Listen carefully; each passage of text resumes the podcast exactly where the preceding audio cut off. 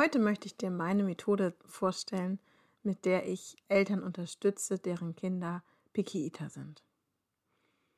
Diese Methode findest du in keinem Lehrbuch, denn ich habe sie selbst entwickelt. Sie ist das Ergebnis von meinem Ernährungswissenschaftenstudium, dem Mama-Werden, mehreren Fortbildungen, Gesprächen mit Pädagogen und auch einfach der Erfahrung, die ich hatte mit den Eltern im 1 zu 1 Coaching und verschiedenen Kursen und Programmen. Moin, ich bin Yassin. Ich liebe es, Menschen für gesunde Ernährung zu begeistern. Und das geht am besten in der Kindheit. Statt Kinder also zu belehren, ihnen ein schlechtes Gewissen zu machen oder seltsame Regeln zu erfinden, unterstütze ich Eltern, damit Kinder ein gutes Verhältnis zu gesunder Ernährung bekommen und lernen, auf ihren eigenen Körper zu hören und ihn wertzuschätzen. Lass uns reintauchen in meine Piki-Ita-Methode. Mit dieser Methode hilfst du deinem Kind wieder Freude am Essen zu finden und sich zu öffnen, zu probieren, neugierig zu sein. Du hilfst deinem Kind dabei, langfristig ein gutes Verhältnis zu gesunder Ernährung aufzubauen und gleichzeitig eben auf den eigenen Körper zu hören, auf die eigenen Instinkte, die auch den Erwachsenen immer sagen, was sie eigentlich gerade brauchen, die dafür sorgen, dass wir ein normales Gewicht halten können, dass wir reichlich Obst und Gemüse essen. Denn unser Körper sagt uns das eigentlich. Wir hören nur nicht hin. Und meine Methode ist eben darauf aus, dass wir jetzt diese akute Situation überwinden, dieses Picky Eating, dieses sehr wählerische Essverhalten aber ich denke eben dabei langfristig. Es geht mir wirklich darum, jetzt die Weichen zu stellen, damit dein Kind für den Rest des Lebens vernünftig essen kann und gerne essen kann. Und so ganz nebenbei löst es halt für dich ein großes Problem, weil dein Alltag einfach verdammt viel einfacher wird. Okay, lasst uns reintauchen. Der allererste Schritt, damit das Picky Eating beendet werden kann, damit ihr da rauskommen könnt, ist, dass du es verstehst. Du musst verstehen, warum dein Kind so wählerisch ist. Du musst die Muster erkennen. Du musst dich in dein Kind hineinversetzen können. Denn dein Kind hat immer einen echten Grund dafür, warum es sich so verhält. Picky Eating kann ganz verschiedene Ursachen haben. Es gibt sehr viele Faktoren, die da zusammenspielen. Es gibt ganz konkrete Sachen. Es kann zum Beispiel sein, dass dein Kind mal einen Vorfall hatte. Es hat sich vielleicht, als es zehn Monate alt war, mal beim Brokkoli-Essen auf die Zunge gebissen und das hat ganz doll wehgetan. Und dann hat es den Brokkoli mit dem Schmerz in Verbindung gebracht. Das kannst du natürlich nicht jetzt im Nachhinein nicht mehr herausfinden, ob das so war. Aber einfach zu wissen, dass es einfach solche Banalitäten sein können, die schon das Essverhalten beeinflussen, ist sehr wertvoll. Also du musst dein Kind verstehen. Du musst verstehen, warum dein Kind sich so verhält, warum es so wählerisch ist, damit du dann die Dinge, die du sozusagen beheben kannst, auch beheben kannst es gibt einige Ursachen, die müssen behandelt werden. Die müssen von einem Arzt oder Logopäden behandelt werden. Sonst kann dein Kind rein körperlich gar nicht besser essen. Und wenn du davon nichts weißt, dann bringen dir alle weiteren Schritte herzlich wenig. Also, Step 1, verstehe das wählerische Essverhalten von deinem Kind. Step 2, positive Mahlzeiten. Jetzt gerade ist es wahrscheinlich so, wenn dein Kind jetzt schon seit mehreren Monaten, vielleicht sogar schon seit Jahren, seit zwei, drei Jahren so eingeschränkt ist, immer nur die gleichen Sachen, nichts probieren möchte, kein Gemüse, nichts, was irgendwie Nährstoffe mitbringen würde. Und ihr schon beide, also du und dein Kind, keinen Bock mehr auf Essen habt. Am liebsten würdet ihr die Mahlzeiten komplett einstellen, aber es muss ja leider stattfinden. Das Kind muss ja was essen. Es braucht ja Energie. Wenn ihr an diesem Punkt seid, dann ist Essen für euch einfach nur noch negativ. Dann ist das das Negativthema schlechthin, das mehrmals am Tag an die Tagesordnung kommt. Und das kannst du ganz aktiv wenden. Du kannst dafür sorgen, dass eure Mahlzeiten positiv werden. Und der Hebel dafür ist, dass du deinem Kind keinen Druck mehr machst. Das klingt jetzt total einfach oder auch völlig schwammig. Je nachdem, wie viel du schon aus meiner Welt kennst. Druck ist leider nicht so offensichtlich. Also sowas wie Zwang wäre natürlich Druck ausüben auf dein Kind. Aber es gibt auch ganz viele subtile Formen von Druck, die dir vielleicht gar nicht bewusst sind. Das kann schon sowas sein wie, hast du den Brokkoli auf deinem Teller gesehen? Ja, ich habe noch kein Kind erlebt, das nicht gesehen hat, dass da ein großes grünes Ding auf dem Teller liegt. Du hast aber natürlich die Intention dahinter, dass du deinem Kind irgendwie näher bringen möchtest, diesen Brokkoli doch bitte auch zu essen. Das ist auch schon Druck. Und so gibt es ganz, ganz viele Facetten von Druck, die leider weiterhin dazu beitragen, dass dein Kind diese Schutzmauer aufrecht erhält und nichts dadurch lässt. Und nur wenn du aufhörst, diesen Druck zu machen, kann dein Kind lernen, wieder gerne zu essen. Kann dein Kind sich für neue Dinge öffnen. Und kann dein Kind eben auch auf seinen eigenen Körper hören. Jetzt gerade wird diese Instinktstimme übertönt. Also Step 1, verstehe dein Kind, verstehe Picky Eating. Step 2, sorge für positive Mahlzeiten. Der dritte Schritt, das ist etwas, das geht in deinem Kopf vor. Und zwar darfst du dich auf die Seite deines Kindes stellen. Vielleicht warst du jetzt gerade die letzten Monate und Jahre immer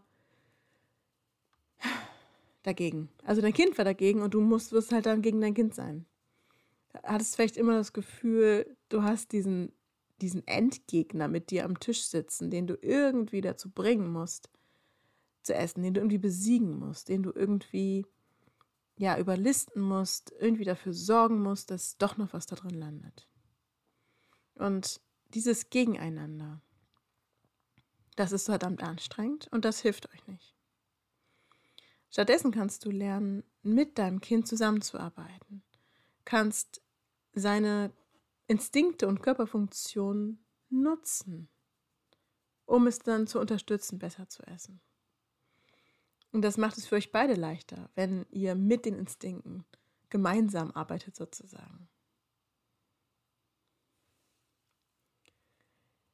Der vierte Schritt, das ist der, den der eigentlich immer als erstes gefragt wird. Ich höre nämlich ganz oft, was soll ich denn für mein Kind kochen? Mein Kind isst nie das, was ich koche.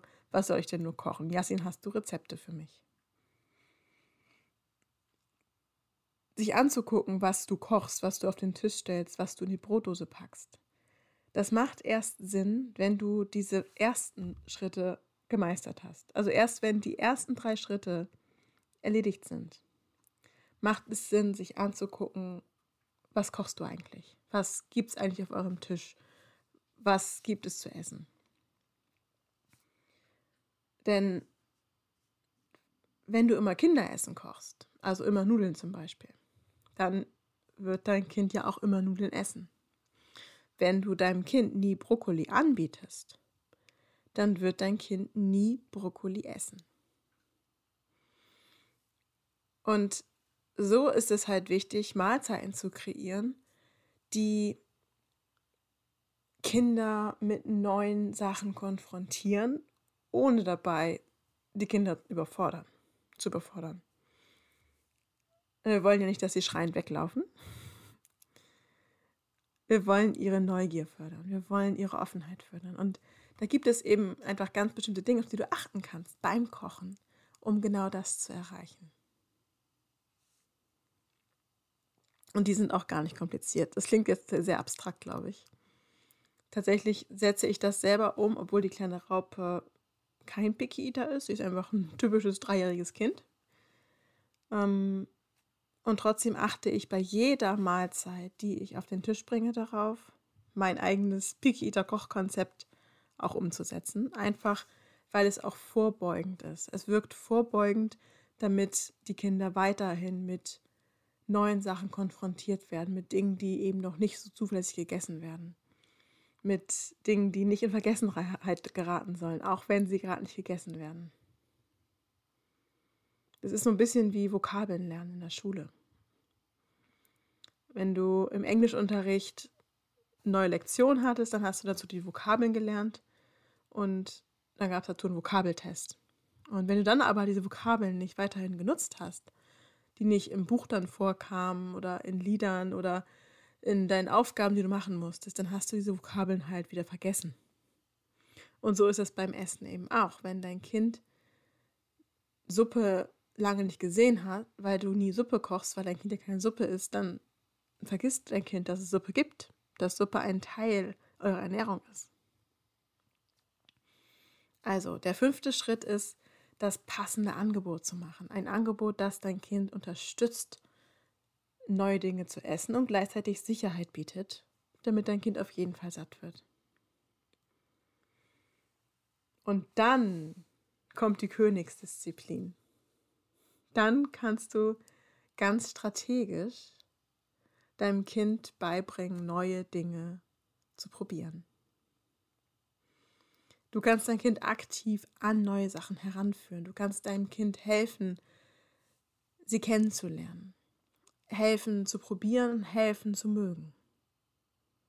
Aber damit das überhaupt möglich ist, müssen diese ganzen anderen Punkte erfüllt sein. Ich fasse nochmal zusammen. Meine Picky Eater Methode, wie ich Eltern helfe, damit die Kinder wieder offener werden, neugierig werden und gerne essen und insgesamt der ganze Stress für die ganze Familie rauskommt, beinhaltet sechs, nein, fünf Schritte. Kann ich ja sehen. Als allererstes musst du dein Kind verstehen. Du musst Picky Eating verstehen. Als nächstes musst du die Mahlzeiten positiv machen. Das kannst du aktiv in die Hand nehmen. Drittens darfst du dich auf die Seite deines Kindes stellen. Viertens musst du gucken, was du deinem Kind eigentlich anbietest. Musst du so kochen, dass es dein Kind fördert. Und fünftens kannst du dein Kind unterstützen, neue Sachen zu probieren und neue Sachen kennenzulernen. Wenn sich das jetzt gerade sehr kompliziert für dich angefühlt hat und du gerne mich in deiner Seite haben möchtest, dann kontaktiere mich unbedingt. Schreib mir einfach eine Mail. Ich packe dir meine Adresse unten drunter. Oder bei Instagram kannst du mir auch jederzeit schreiben. Ich biete verschiedene Möglichkeiten an für eine 1 zu 1 Zusammenarbeit, also zum Beispiel ein Einzelgespräch, ein Beratungsgespräch per Zoom oder eine einmonatige Betreuung über den Messenger, wo wir, wo ich einfach jeden Tag mit dir in Verbindung bin, du mir schreiben kannst und wir gemeinsam ja die Probleme des Alltags angehen sozusagen. Oder vielleicht sagst du, ey, ich will jetzt das Ganze einmal so richtig angehen und möchtest jemanden langfristig an der Seite haben, dann gibt es die das 1 zu 1 Coaching. Das dauert je nach Härtefall sozusagen drei oder sechs Monate. Und das ist sozusagen die intensivste Art der Zusammenarbeit mit mir. Da lernen wir uns richtig gut kennen. Da bin ich einfach super lange an deiner Seite und wir gehen in deinem Tempo Schritt für Schritt genau das durch, was deine Familie, dein Kind gerade braucht. Ich stehe an deiner Seite.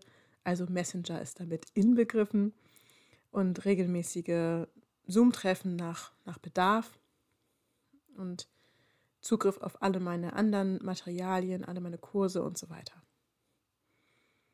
Also wenn du das Bedürfnis hast und denkst, ey, das klingt irgendwie cool, was er jetzt macht, das ist nicht das, was irgendwie der Arzt sagt im Sinne von ja, einfach abwarten, sondern es gibt hier einen konkreten Plan und wir können das zusammen machen und aber trotzdem individuell anpassen. wenn das für dich cool klingt, dann melde dich einfach bei mir und dann können wir gucken, ob das zu dir passt, was wir genau machen, ob das das Richtige für dich ist. Und vielleicht kam, war jetzt diese Folge für dich ein bisschen verwirrend. Ich packe dir auch nochmal einen Link unten rein, da kannst du dir mein Piki Ita Guide runterladen. Da findest du nochmal alle diese Punkte zusammengefasst in einem übersichtlichen PDF-Dokument. Und dann würde ich erstmal sagen, guten Appetit.